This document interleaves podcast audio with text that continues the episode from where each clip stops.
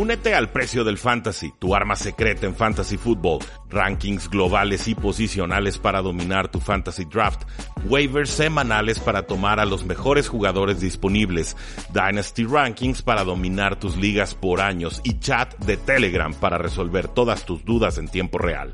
Visita stam.store diagonal precio NFL o da clic al link en este episodio para suscribirte.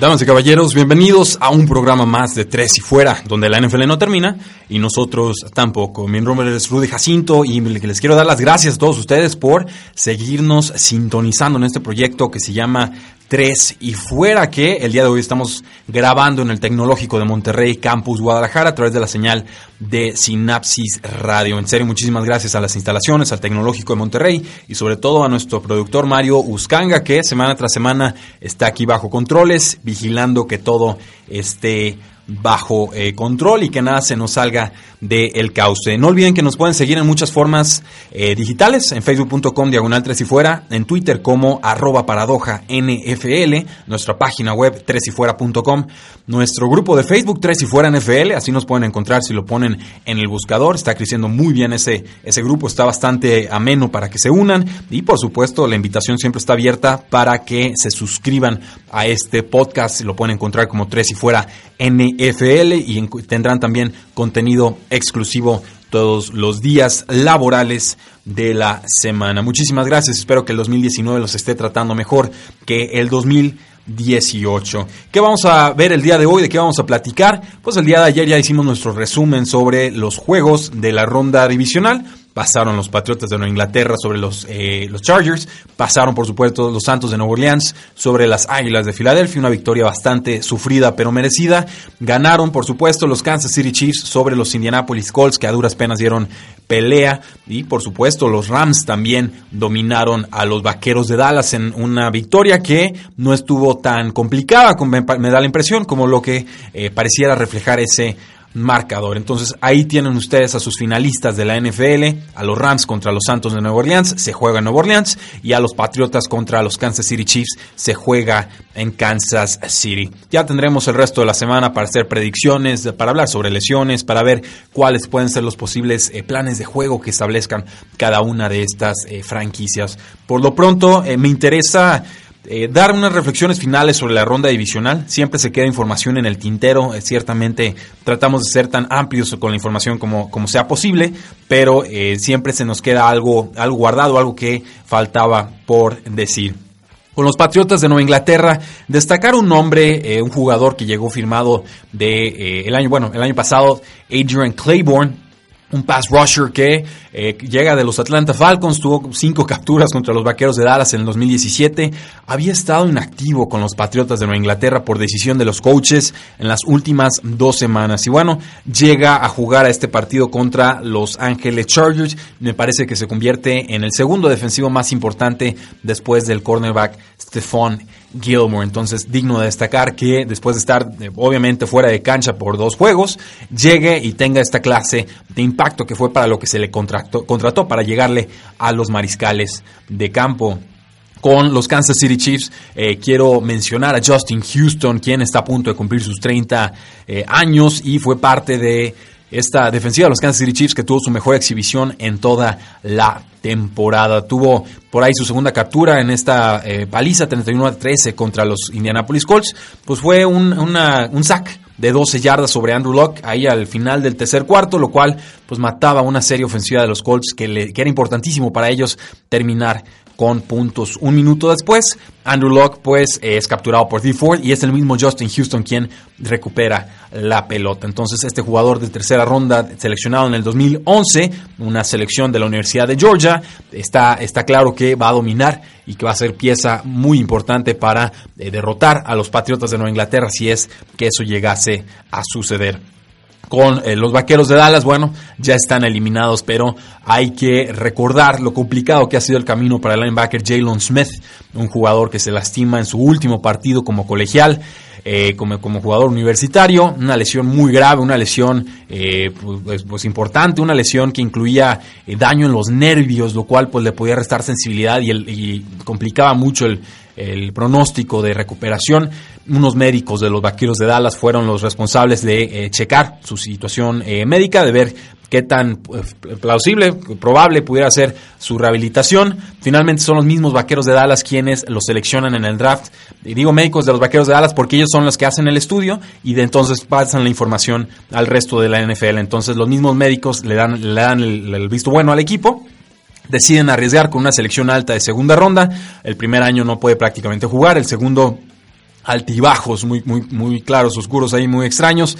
Y en esta tercera temporada por fin se consolida como esa estrella que prometía en su momento y que le llegó eh, descontado, pero con una etiqueta de ténganme paciencia a los vaqueros de Dallas. Me parece que jugó de forma espectacular, tuvo que fueron como nueve tacleadas en este partido contra los Ángeles Rams y creo que vuelve prescindible a Sean Lee que está en duda si va a regresar o no a los emparrillados. Parece que las lesiones han mermado en la moral de, Sean Lee, pero por lo pronto los vaqueros de Dallas tienen a Leighton Van Der al novato de este año, y a Jalen Smith como ese veterano ya en la zona media de la defensiva. Me encanta ver historias de jugadores que trascienden las adversidades y se terminan consolidando como jugadores titulares.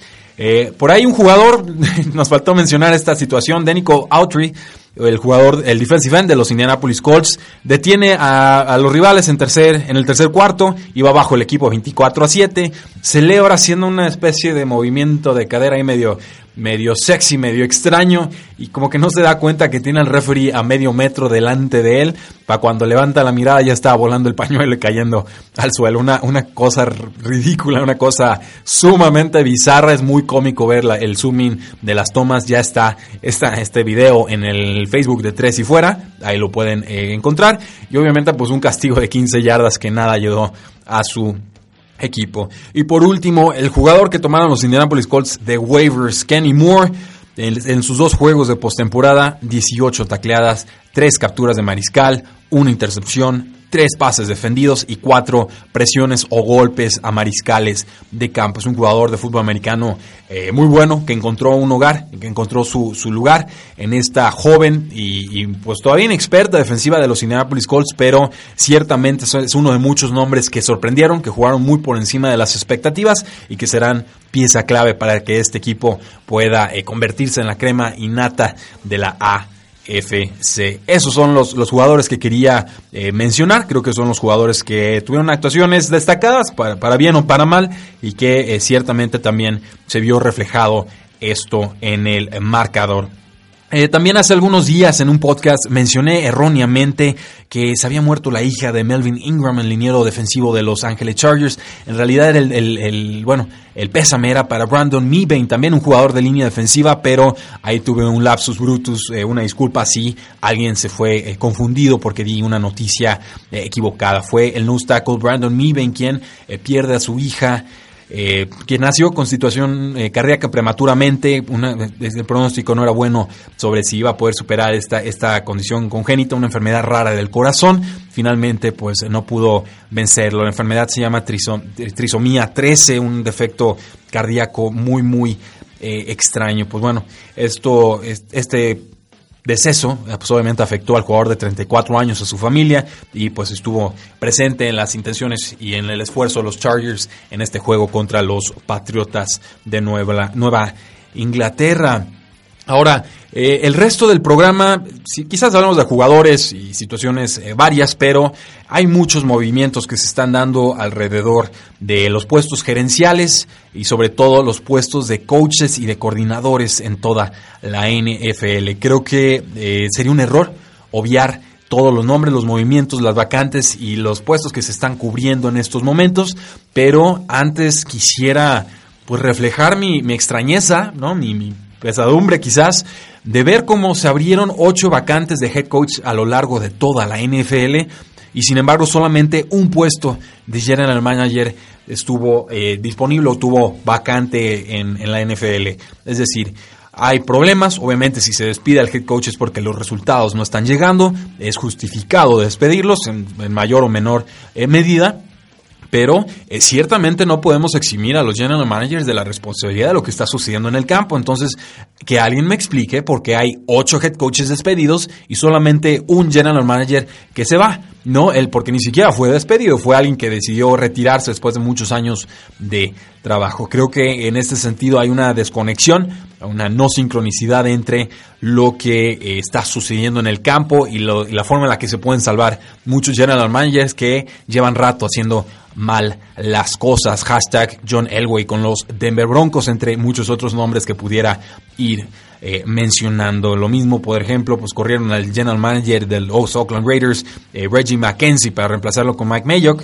Pues bueno, podemos contar esas. Eh, fue un despido que se dio a mitad de temporada. Pero en verdad no, no me termino de explicar cómo es posible que ocho puestos de head coach estén disponibles, que sean despedidos ocho head coaches y solamente un puesto gerencial sea el que esté vacante. Y una, en verdad es una situación inexplicable, me parece que es un error, me parece que es injusto, me parece que los general managers pueden hablar muy cerca y muy silenciosamente con los dueños y ahí es donde alcanzan a comprarse tiempo extra, a veces eh, dándose tiempo de vida artificial porque claramente sus proyectos no están avanzando. Hashtag Steve Kind con los Arizona Cardinals. Alguien explíqueme cómo el head coach puede ser despedido después de un año. Y el general manager que fue arrestado por manejar en estado de veredad grave en el estado de Arizona y que no acertó con muchas elecciones de draft. Eh, se queda un año más y incluso tiene derecho a elegir quién va a ser el siguiente head coach. Son de estas situaciones en la NFL que a mí a veces me, me cuesta mucho creer. Eso lo doy a modo de preámbulo, ténganlo en mente al momento de que estemos platicando sobre todos estos nombres.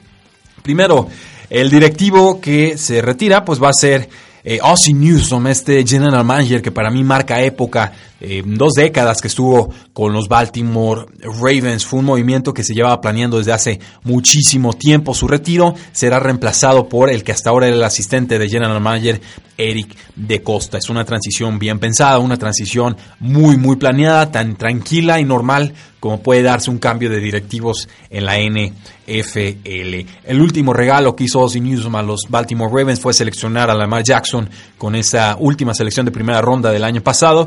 Creo que más eh, temprano que tarde le terminarán agradeciendo a los aficionados de los Baltimore Ravens que les dejara esa transición en la posición de mariscal eh, de campo.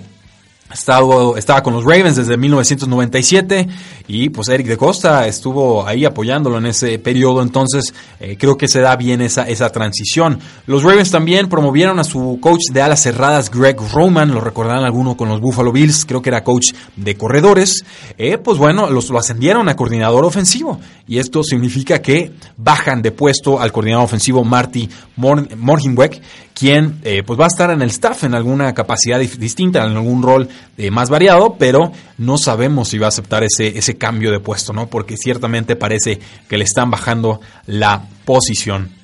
¿Por qué hacen esto los Baltimore Ravens? Pues muy sencillo. Greg Roman ha trabajado con muchos quarterback móviles a lo largo de su carrera. Es una eh, situación que quieren ir trabajando con Lamar Jackson. Y por ejemplo, Greg Roman tuvo mucho tiempo trabajando con Terrell Taylor, con los Buffalo Bills, y también sobre todo su, su periodo destacado que tuvo con Colin Kaepernick cuando era jugador de los San Francisco 49ers. Entonces, eh, Greg Roman sabe implementar planes de juego pesados en cuanto al juego eh, terrestre, con, con, amenaza de coreback eh, móvil, con estas dobles opciones de, engaño de corrida, pase, engaño de pase, corrida, las, con opciones, ¿no? que son básicamente las, un estilo de juego muy, muy colegial.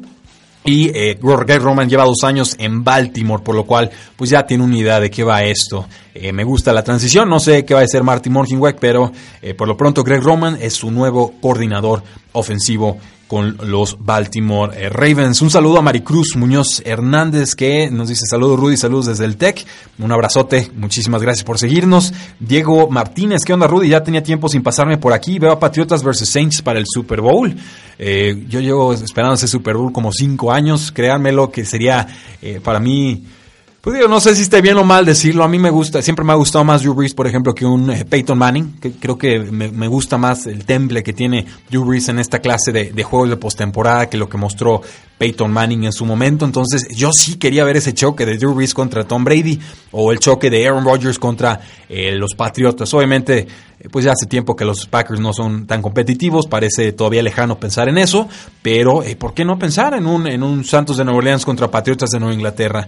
La realidad es que el, Super Bowl que caiga ya es bueno, ¿eh? llegaron las cuatro mejores ofensivas de toda la temporada y esta semana vamos a tener unos juegos fenomenales. Ya fueron de los mejores juegos que tuvimos a lo largo de toda la campaña. Pero eso lo platicamos un poco más adelante. Eh, los Jets de Nueva York, después de varias semanas de reflexión, meditación, se fueron al Himalaya y regresaron, decidieron que su mejor opción para head coach era Adam Gase, quien acaba de ser despedido de los Delfines de Miami sin mayor pena ni gloria. Adam Gase le gana el puesto a Mike McCarthy, despedido con los Green Bay Packers, y a Todd Monken, que fue el coordinador ofensivo de los Tampa Bay Buccaneers. Estos tres personajes fueron los finalistas para ser head coaches de los Jets de Nueva York. Ahora, había un cuarto nombre ahí que me gustaba mucho y que era muy interesante. Se trata de Matt Rule, quien varios conocerán como el head coach de Baylor. Pero eh, según reportes, eh, Rule era el favorito, pero no aceptó que los directivos decidieran cuál iba a ser su equipo de coacheo. No le iban a permitir elegir a, su propio, su propio staff. Y así es como Rule queda descartado y llega Adam Gase a el equipo. No sé si esto es bueno o malo, le estoy bien sincero. A mí la gestión de Adam Gase en, los Delfines eh, me parece muy agridulce. Eh, ciertamente en, en, el apartado de victorias y derrotas, Adam Gase pareció conseguir más victorias de lo que ameritaba el talento de su roster. Creo que eso es válido decirlo. Había un problema de personal muy claro en los Delfines de Miami en ambos lados del balón. Eh, superestrellas pagadas caro que no rendían, jugadores de draft que no rendían tampoco, jugadores de nivel medio sin mayor trascendencia, Ryan Tannehill lastimado, tenían que entrar Jay Cutler, eh, en fin, una, serie de situaciones muy muy adversas que no permiten hacer una evaluación eh, justa o, completa de lo que Adam Gase hizo en el equipo. Sin embargo, Alan Gates también parecía jugar favoritos con el vestidor, parecía meterse en problemas con jugadores talentosos, eh, parecía que metía a jugadores en la perrera y no los sacaba se peleó con un Damo Su, se peleó con el receptor Jarvis Landry, nunca tuvo clic con el receptor de primera ronda de Vonte Parker, nunca se entendió con Lamar Miller el corredor, tuvo peores problemas todavía con Jay Ajayi, todavía este año, bueno, el que era suplente de Jay Ajayi, Kenyan Drake, lo utilizaba más al jugador de 35 años, Frank Gore, que para mí el jugador más explosivo de esa ofensiva que era Kenyan Drake. Entonces, en ese sentido, sí me parece que Adam Gates tuvo un problema de gestión que no era querido por muchos jugadores en su, vestidor y sobre todo me, causa algo de consternación el hecho de que Adam Gates pasa primero de coordinador ofensivo a los Denver Broncos a los Delfines de Miami. Y no lo olvidemos, en su momento Adam Gates era el Sean McVay del momento, o sea, era el, chico joven, maravilla, ultraofensivo, el, el, coreback whisperer, el que a cualquier coreback que tocara lo convertía con su varita mágica. Y ya vimos que eso pues no, no terminó sucediendo, pero eh, no se da ese año de reflexión Creo que eso es importante para los head coaches que están en su primera oportunidad y son despedidos. Creo que me gusta cuando los head coaches no son despedidos, no que no, no es que me guste que les despidan, sino me gusta cuando se dan ese tiempo de dar un paso para atrás, reflexionar, ver qué es lo que funcionó, ver qué es lo que no funcionó y así no acarrear, acarrear los mismos problemas a tu siguiente oportunidad como head coach. Aquí los Jets de, de, Nueva York deciden que no le van a dar ese periodo a Adam Gase, que es su mejor opción, que lo necesitan ya, que nos tiene que hacer funcionar a Sam Darnold en la próxima temporada y Adam Gates pues tampoco se da esa oportunidad de reflexionar. Entonces en ese sentido yo sí pongo una, banderita amarilla, un, foco eh, en la alarma, ¿no? Como naranja diciendo eh, cuidado aquí, puede funcionar, pero eh, ciertamente no hay ese proceso de interiorización, de reflexión, de concientización. Y eh, pues bueno, quienes vieron la rueda de prensa de Adam Gates lo vieron con ojos desorbitados, muy extraño. Yo no sé si estaba drogado, desinteresado, o bromista o algo, pero eh, no empieza con el pie derecho su gestión en los Jets de Nueva York. Vamos a nuestra primera pausa comercial y regresamos a Tres y Fuera.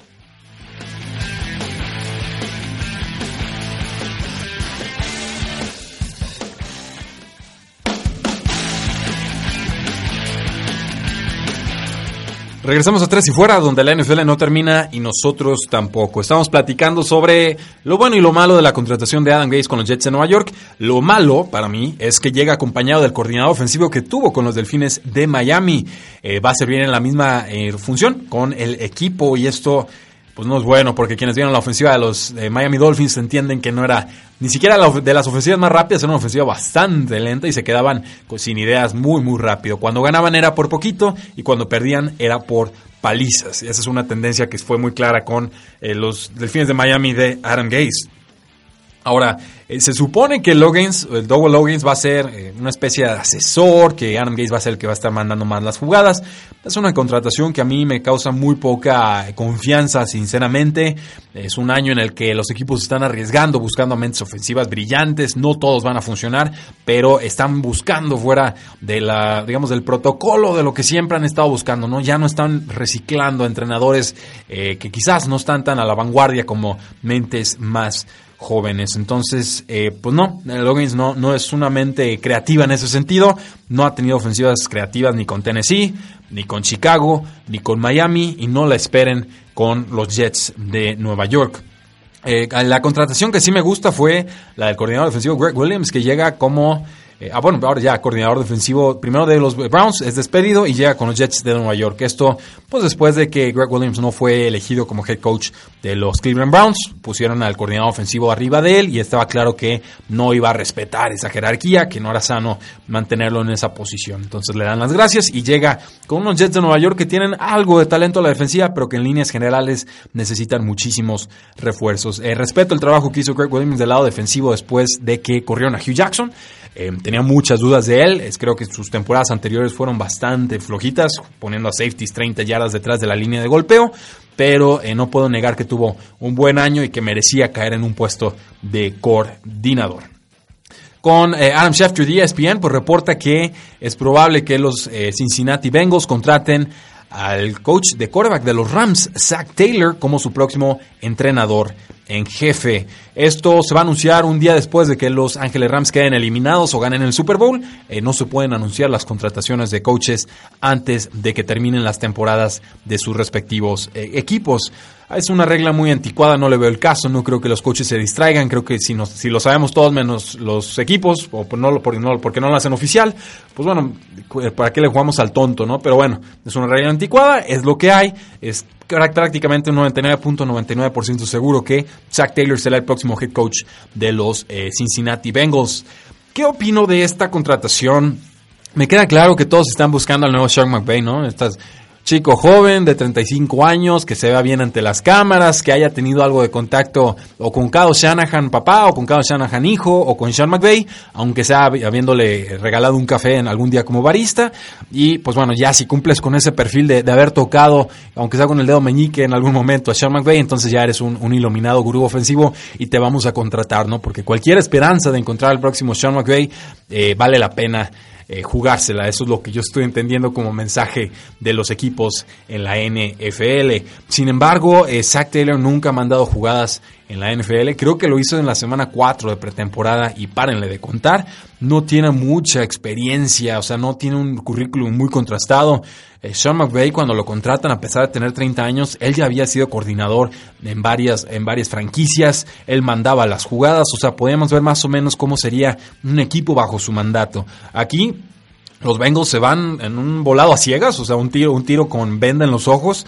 Y a sus 35 años, pues Zach Taylor va a ser el head coach de los Cincinnati Bengals. Entonces no, no puedo opinar más al respecto porque sinceramente no, me toma hasta desprevenido el asunto.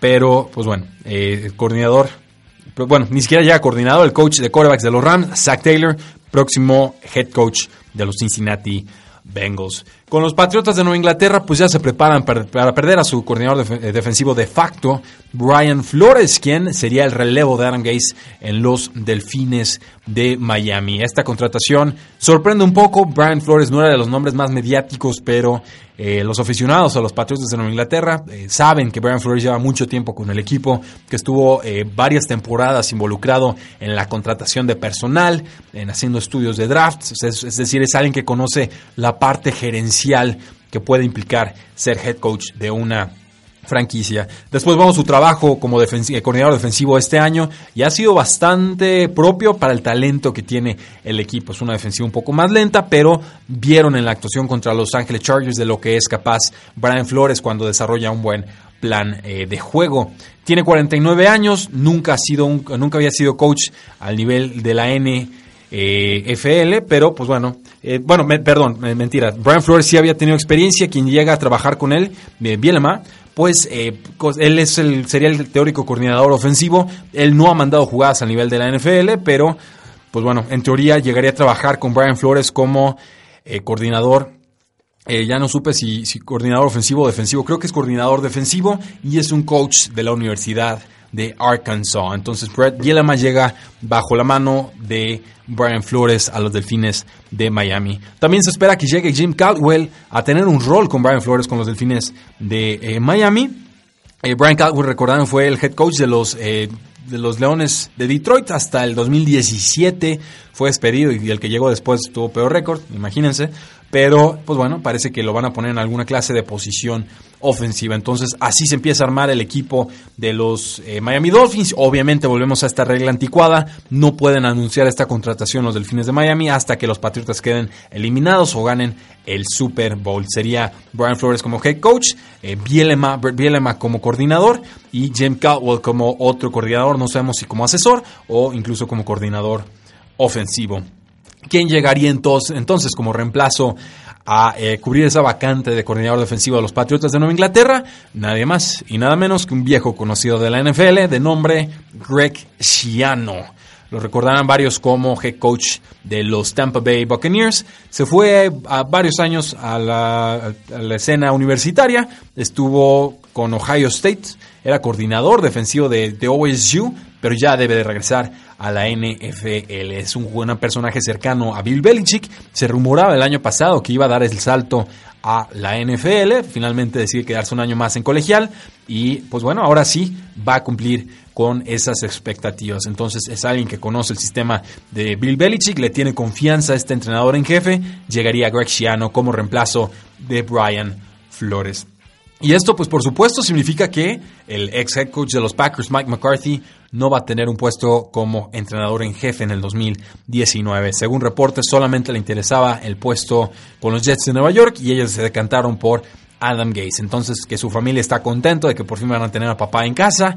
Y pues bueno, él se va a preparar para ser head coach en el 2020 pero no tiene garantizado regresar a esa, ese, por lo menos ser contratado a ese nivel, porque se le acusa de tener un sistema ofensivo que no evolucionó con los tiempos y sobre todo parece que la NFL va cada vez buscando mentes más jóvenes, más brillantes, más, eh, pues con más promesa quizás, pero eh, hay que respetar también que Mike McCarthy, pues tuvo sus éxitos con los Packers, ganó un anillo de Super Bowl. Yo sí esperaría verlo con otro equipo, pero no lo ser, no será en el 2019.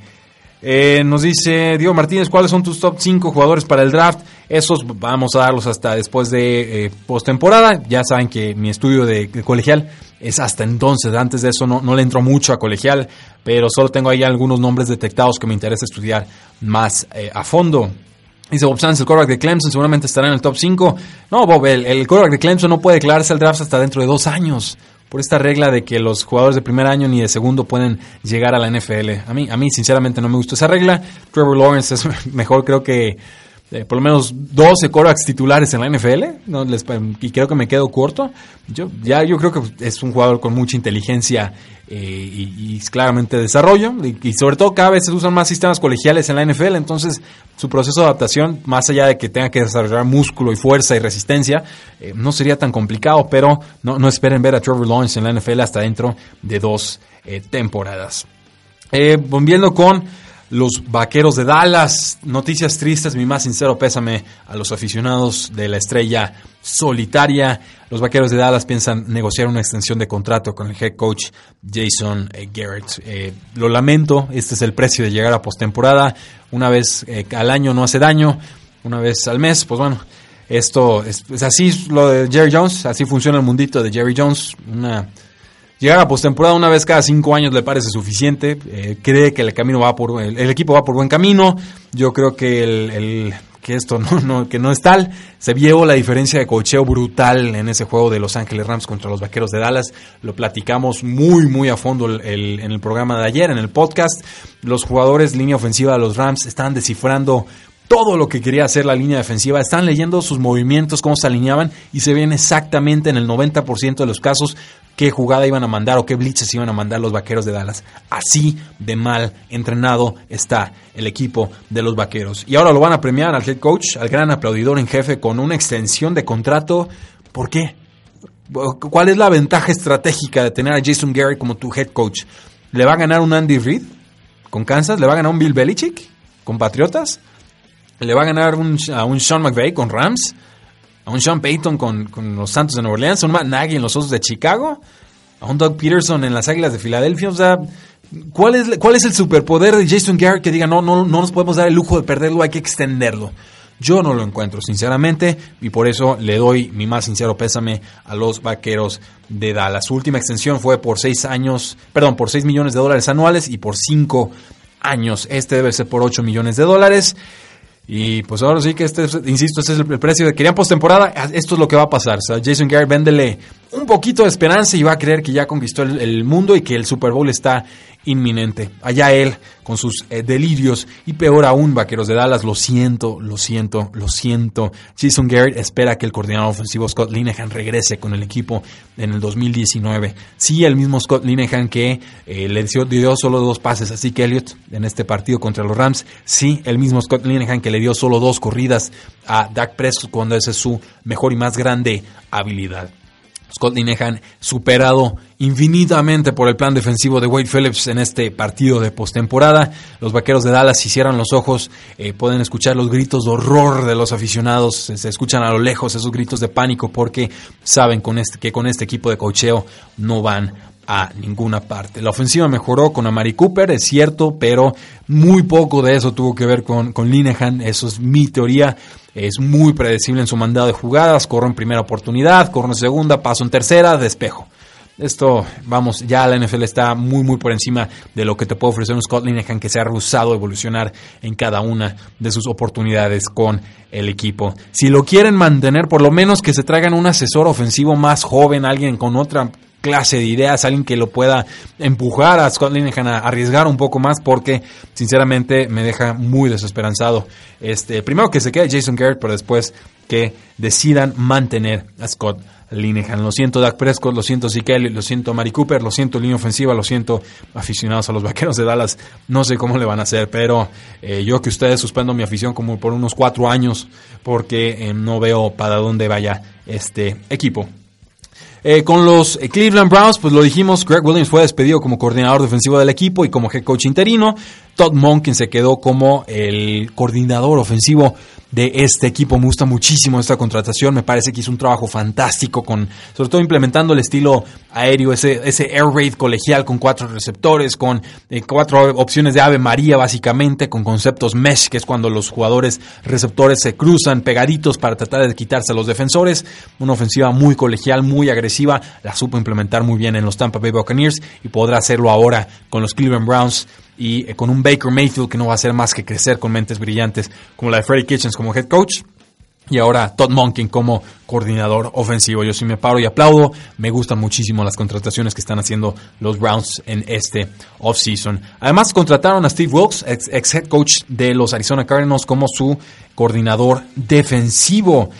Eh, tuvo un año complicado con Arizona, ciertamente, había muy poco talento en el equipo, también lo reconozco. Tuvo un buen trabajo con las Panteras de Carolina en el 2017. Entonces está Freddie Kitchens como head coach, Todd Monken como coordinador ofensivo y ahora Steve Wilkes como coordinador defensivo de los Browns. Eso sí, Freddie Kitchens va a seguir mandando las jugadas ofensivas del equipo, así es como consiguió el puesto de head coach y no quieren mover este, este talento, este, pues ahora sí que jugador, eh, perdón, coordinador, que era coach de corredores y luego fue coordinador ofensivo y ascendió a head coach en el lapso de unos nueve o diez juegos. Increíble la forma en la que la NFL detectó un talento y lo ascendió hasta el puesto más alto al que puede aspirar. Y creo que es una meritocracia, así deben de ser las gestiones en la NFL, no porque ser porque soy el hermano, el primo, el sobrino, el hijo de el que tiene el nombre de, voy subiendo posiciones. Así no debe ser esto y todavía se alcanza a ver mucho este nepotismo a lo largo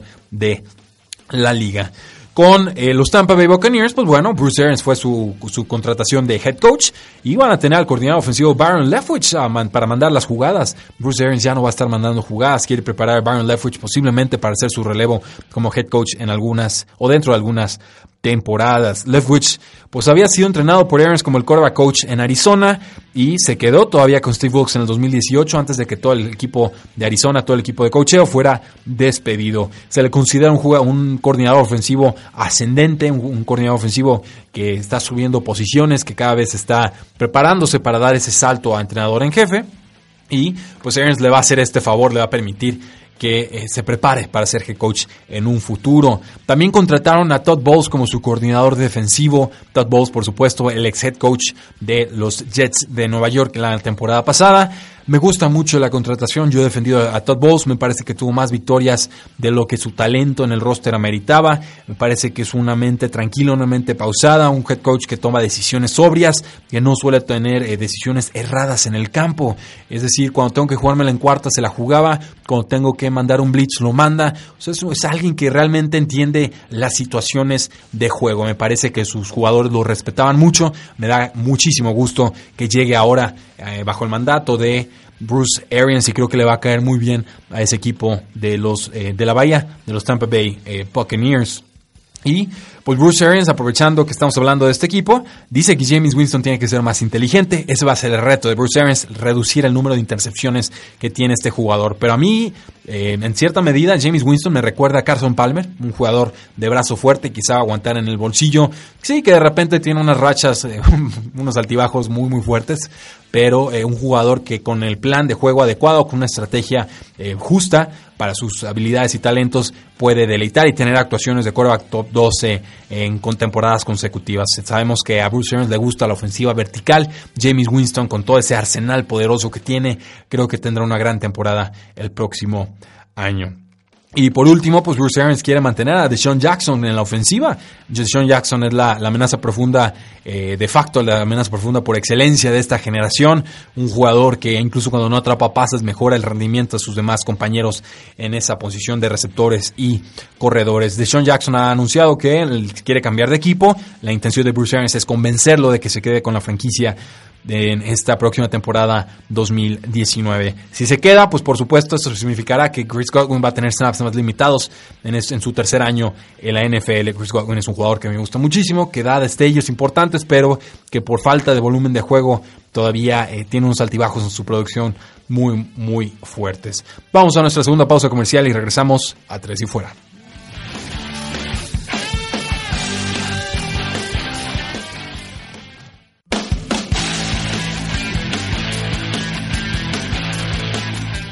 Último bloque de tres y fuera. Seguimos platicando sobre las contrataciones de head coaches, coordinadores ofensivos, defensivos y demás a lo largo de toda la NFL. Ciertamente ha habido mucho movimiento en este sentido. Pero primero quisiera rescatar algunas preguntas que nos hace el público. Recuerden, este programa de los martes se graba de 8 a 9 de la noche, hora del centro y eh, se graba a través de Synapsis Radio y de Tres y Fuera como Facebook Live. Los que lo escuchan después en podcast, pues bueno, de ahí es donde extraemos el audio. Saludos a Santiago Huerta García, que nos dice saludos Rudy. Diego Martínez, Rudy, respecto al post de Tres y Fuera sobre el complicado off-season de los Eagles. ¿Crees que se vengan temporadas perdedoras para Filadelfia? Eh, no, no creo que se vengan temporadas eh, perdedoras para Filadelfia. Creo que hay eh, entrenadores muy inteligentes, coordinadores muy capaces, unos directivos que saben lo que están haciendo, pero sí creo que va a bajar varios peldaños su rendimiento las Águilas. ¿Por qué? y lo dices, bueno, ¿cuál fue tu publicación de, de, de Facebook, no, Rudy? Pues ahí les va. Esto fue lo que publicamos hace ocho horas. Dice, se avecina un off-season complicado para Eagles son el equipo con menos espacio salarial proyectado en 2019, menos 12 millones de dólares. Entonces llegan con déficit a la próxima temporada, llegan debiendo. Eh, retener a Nick Foles costaría 20.6 millones de dólares de cap hit en 2019. No es viable retenerlo. Carson Wentz entra al año 4 de 5 en su contrato de novato. Extenderlo costaría alrededor de 25 millones anuales. Y si vamos a extenderlo, pues obviamente hay que sacar ese dinero de alguna parte.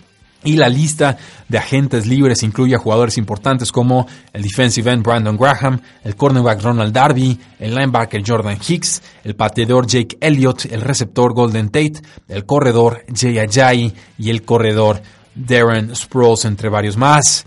¿Cuál debe ser la prioridad de Filadelfia este offseason? Yo creo que se tienen que deshacer de Nick Foles. Si pueden conseguir un, pick de draft por él, pues ya es ganancia. Creo que está más que amortizado esa contratación que hicieron con Foles. Hay que darle la oportunidad de ser un titular en otro equipo. Por talento, por contrato, por edad y demás. Carson Wentz, eh, es el futuro de este equipo. No lo piensen, no lo duden, no lo cuestionen. Así se tiene que eh, decidir las Águilas de Filadelfia. Ya de ahí, pues yo creo que sobre todo los pass rushers son los que van a tener, que dejar ir. Es un año fuerte en el draft para jugadores que presionan a mariscales de campo, tanto en líneas interiores como en las, en las partes externas de la línea defensiva. Entonces, y aparte es muy caro retener a jugadores de pass rushers que llegan a mariscales de campo en su contrato número 2. Hablamos de contratos por lo menos de más de 10 millones de dólares y si son superestrellas ya te están cobrando entre unos 18 y unos 20 millones de dólares. Más o menos en eso anda el contrato de JJ Watt, es el 18 millones de dólares promedio anual. Entonces yo tendría que dejar ir a los pass rushers, trato de retener a otros jugadores a descuento, trato de hacer unas, obviamente, renegociaciones de contrato, quizás unas extensiones para que sea, para tener más espacio salarial en el 2019, aunque me quite de espacio en un futuro. Y sobre todo, pues la, gran pregunta es, ¿y cuándo van a conseguir esta extensión de contrato con Carson Wentz? Creo que ese más o menos sería el orden de las prioridades para mí. Dice Guillermo García, ¿cuál es tu opinión de los Texans hacia la próxima temporada? Eh, los Texans me gustan, pero me parece un roster sumamente desbalanceado. Está de Andre Hopkins como quizás el mejor receptor en toda la NFL. Lamar Miller como un corredor aceptable, creo que hay que reforzar esa posición. La línea ofensiva es de las peores en toda la NFL. Eh, se le lastimaron mucho los, demás receptores. Eh, Thomas creo que no regresa al equipo. Eh, Kiki Couti, pues muy lastimado de los, del isquiotibial a lo largo de la campaña. Jugaba un partido, se perdía tres. Deshaun Watson, por supuesto, un jugador en el que puedes construir eh, con confianza, pero es de los más golpeados, si no el más golpeado en toda la NFL. Entonces ahí tenemos un problema. Del lado defensivo del balón, la secundaria jugó mejor, pero van a perder al safety, al Honey Badger y eh, pues bueno, jugó bien, es un contrato de un año y 7 millones de dólares, si recuerdo bien, eh, hay que mejorar la secundaria, la posición de linebackers también, los pass rushers están fuertes, tenemos eh, a Whitney Merciless, que no fue el mismo del año pasado, tenemos a JJ Watt, que sí recuperó su nivel de antaño. Tenemos a Jadavion Clowney, que se acaba su contrato novato. Creo que lo, le van a aplicar ahí la etiqueta de jugador franquicia o van a retenerlo. Ya no recuerdo si es con su opción de quinto año por ser jugador de primera ronda. El caso es que se empieza a volver complicado mantener a sus tres jugadores pass rushers y hay muchas demás posiciones que retener. Por lo pronto, yo eh, sí le aplica, encontraría la forma de mantener a Jadavion Clowney por lo menos un año más. Hay que apostarle al draft, hay que conseguir linieros eh, a granel. Ahora sí que como haya eh, opción por agencia libre, por draft, hay que reforzarlo porque Deshaun Watson no puede estarse tragando tantos golpes, sino no va a resistir su carrera. Eh, nos dice Bob Sanz, los fans de Washington están encantados con la extensión de Jason Garrett, sin lugar a dudas tienen que estarlo.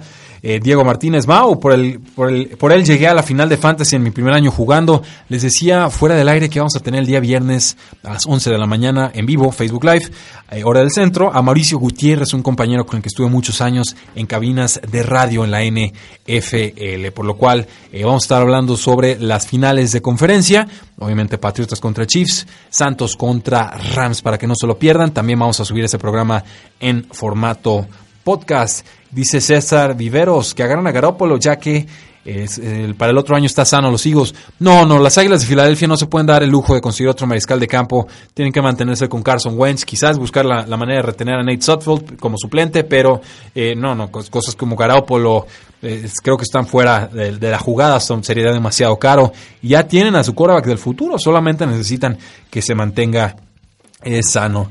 Vamos con algunas noticias más sobre entrenadores antes de despedirnos el día de hoy. El nuevo coach de los Packers, Matt LeFleur, confirmó que Mike Pettin se va a mantener como coordinador defensivo del equipo. Eh, LeFleur quería mantener a Pettin y fue parte de por qué los Packers lo mantuvieron o lo hicieron contratarlo en este offseason. Creo que estuvo bien Mike Pettin este año pasado. Encontró baluartes en Jair Alexander y en Josh Jackson, dos cornerbacks novatos, pero se le lastimó mucho esa unidad defensiva y pues bueno, lo van a querer mantener. Creo que el pass rush de los Packers puede mejorarse un poco más, pero fue adecuado en este 2019. Y los Packers contrataron al ex coordinador ofensivo de los Jaguars, Nathaniel Hackett, como coordinador ofensivo. Hackett y el nuevo head coach de los eh, Packers, Matt LeFleur, nunca han trabajado juntos, pero eh, pues bueno, le van a dar experiencia, tiene, eh, más bien le van a dar la confianza, tiene experiencia como Blake Carter con los Jacksonville Jaguars, consiguió algunos buenos años con Blake Bortles, estaba muy obsesionado con el juego terrestre, esto no sé si era porque se lo ordenaban o porque él así lo prefería, pero pues ciertamente no era él el responsable de todos los problemas ofensivos que tuvieron los Jacksonville Jaguars en este año pasado. Entonces vale la pena darle una oportunidad nueva, se lo van a dar los Green Bay Packers. Con los Broncos contrataron a Mike Muncha como el coach de línea ofensiva, una pérdida masiva para los Steelers. Este coach había sido pues fue, primero fue head coach de los Titans del 2011 al 2013, pasó las últimas cinco temporadas como coach de línea ofensiva con Pittsburgh. Eh, quienes lo siguen de cerca saben que eh, Pittsburgh tuvo una de las mejores líneas ofensivas de toda la NFL, si no las mejores, la mejor en las últimas temporadas. Se le agotó el contrato, decidió no firmar con el equipo. Eh, hay problemas en los Pittsburgh Steelers, está muy divorciado jugadores con coaches. Yo no sé qué está pasando ahí. O sí sé, pero bueno, voy a dejar que los Pittsburgh Steelers se enteren por su propia cuenta. Y eh, me queda claro que Mike Munchak no quería volver a eso. No encontró oportunidad de ser head coach con los Denver Broncos. Y pues bueno, va, a encontrar oportunidad de trabajar con los Denver Broncos bajo el mandato de Vic Fangio, nuevo head coach de los Broncos. Y antes, eh, coordinador defensivo de los Osos de eh, Chicago. Eh, con los Cardinals, pues contrataron a Vance Joseph como su coordinador defensivo. Vance Joseph, por supuesto, despedido como head coach de los Cleveland eh, Browns pero de los como de los Denver Broncos, no de los Cleveland Browns, estuvo sonando para ser coach de los Cleveland Browns, por eso me confundí. También contrataron a Bill Davis como coach de linebackers, retuvieron a Jeff Rogers como coordinador de equipos especiales. Eh, Joseph está cotizado, él está siendo buscado por los Bengals, por los Browns, por los Jets. Eh, no le fue bien con los Denver Broncos, por supuesto, malas decisiones estratégicas, pero eh, pues bueno, creo que podrá hacer un buen trabajo con Arizona si le dan talento y así se podrán concentrar el head coach Cliff Kingsbury, que llega de Texas Tech y de USC, eh, en la ofensiva. Entonces, el novato, el nuevo, llega con la ofensiva y que no se tenga que preocupar por el asunto defensivo. Los Cardinals usan un esquema de tres jugadores frontales, cuatro linebackers o apoyadores detrás, y esto creo que Vance Joseph lo va a respetar. Con los Osos de Chicago, pues pierden a Vic Fangio y contratan a Chuck Pagano como coordinador defensivo. Pagano no jugó, no estuvo en el 2018. Eh, fue despedido de los Indianapolis Colts, reaparece como una de las mentes defensivas más importantes en la NFL, se entrevistó con Denver, se entrevistó con Green Bay para el puesto de head coach, no fue un candidato realista, bueno, no se parecía probable que lo contrataran, y pues Chicago va a mantener su plan de 3-4, 3 al frente, 4 atrás, bajo Pagano, que usa un esquema defensivo muy similar al de Vic Fangio. Creo que eh, es una buena contratación. Ha tenido mucho, mucho éxito Pagano en el pasado en distintas posiciones defensivas. Y si hace un buen trabajo, pues ¿por qué no pensar que pueda ser un head coach en una temporada futura? Con los vikingos de eh, Minnesota, pues ya mantuvieron al coordinador ofensivo Kevin Stefanski, Stefanski, Kevin Stefanski, sabe bien difícil ese nombre, era interino, ahora lo mantienen como fijo. Eh, Corrieron, por supuesto, a John De Filippo, que llegó a las Águilas de Filadelfia en la semana 15. Hizo un buen trabajo. Stefanski se enfocó un poco más en el juego terrestre. Tuvo un, récord de Minnesota de dos victorias y una derrota en sus últimos tres juegos. Tuvieron totales de puntos de 41, 27 y 10 contra los Dolphins, Lions y Osos, respectivamente. Entonces, quieren mantener lo que empezaron a ver en, esa, eh, en ese final de temporada. Con los vikingos de Minnesota, Gary Kubiak se mantiene como asesor eh, ofensivo del equipo. Sonaba para ser coordinador con los Denver Broncos. Finalmente no se pusieron de acuerdo en los planes para el equipo. Los vikingos de Minnesota lo contratan y me parece una gran adquisición. ¿Por qué? Porque Gary Kubiak viene del árbol de cocheo de los Shanahan y Shanahan fue el que eligió en una primera instancia a Kirk Cousins con los Washington Redskins en el draft, cuando era todavía un novato el jugador. Entonces, si hay alguien que puede encontrar la forma que de Kirk Cousins funcione, creo que va a ser Gary eh, Kubiak. Con los Falcons, pues, el coordinador ofensivo Steve Sarkisian ya rechazó la oportunidad de ser coordinador ofensivo con los Arizona Cardinals. Va a mejor ser, eh, va a ser el coordinador ofensivo con los, eh, con el Crimson Tide, con la Universidad de Alabama. Prefiere tener esa estabilidad. Siempre tuvo más perfil colegial que profesional, pero, pues bueno, va a regresar a esas instancias colegiales. Con las Panteras decidieron mantener al coordinador defensivo Eric Washington en el 2019, pero será el head coach Ron Rivera quien mande las jugadas. Ron Rivera está en la cuerda floja y prefiere tomar decisiones defensivas que dejar que alguien más tome esas decisiones por él. Y con eh, John de Filippo, yo no sé qué está pasando ahí. Suena, eh, suena para ser el coordinador ofensivo de los Jacksonville Jaguars. Lo entrevistaron ya para esa vacante de coordinador ofensivo. John de Filippo parecía que podía ser un head coach este, en este año cae estrepitosamente. Creo que si no le cae este puesto de coordinador ofensivo con los Jacksonville Jaguars, se va a tener que conformar con una posición de, coach, eh, ya sea de una unidad específica, ¿no? A cerrada, línea ofensiva, corebacks eh, o, demás receptores.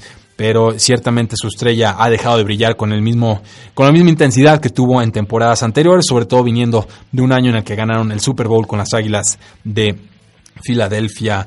Nos dice Diego Martínez, ¿qué opinas? ¿Qué opinión tienes de Robert Saleh, el coach eh, coordinador defensivo de los Niners? No conozco muy bien su trayectoria y no lo puedo evaluar muy bien con los Niners. Falta mucho talento en, ese roster. La secundaria con Richard Sherman empezó a funcionar bien. Por ahí Eric Armstead pues, ayuda a hacer pass rush, pero las demás posiciones eh, me quedan mucho de ver. Entonces no, no puedo evaluar con justa medida su eh, trabajo. Y nos dice Francisco Ledesma Jiménez, saludos desde Chile. Siempre me acompaña tres y fuera, camino al trabajo. Qué gran honor que desde Guadalajara, Jalisco, México, podamos llegar hasta la punta más sureña de todo Latinoamérica. Muchísimas gracias por escucharnos. Sabemos que hay gran afición en Chile y varios de ustedes ya están en el grupo de Facebook de Tres y Fuera NFL. Entonces, eh, ya, ya saben, un grupo internacional, un grupo alegre, un grupo que se respeta y que tiene a candidatos y a gente de toda, de toda esta, pues, Latinoamérica, Hispanoamérica, toda, eh, pues así que todo, toda América del sur y el centro y el norte. Muchísimas gracias por habernos acompañado el día de hoy. Mi nombre es Rudy Jacinto. No olviden seguirnos en todas nuestras formas de contacto, Facebook, Instagram, Twitter, en nuestra página web tresifuera.com. Suscríbanse al podcast, déjenos buena reseña, presuman este programa con sus contactos. Eh, ya no están jugando en ligas de fantasy fútbol, dejen que sus rivales de ligas nos conozcan, no pasa nada. Eh, es, es, momento de que Tres y Fuera siga creciendo. Muchísimas gracias. La NFL no termina y nosotros tampoco. Tres y Fuera.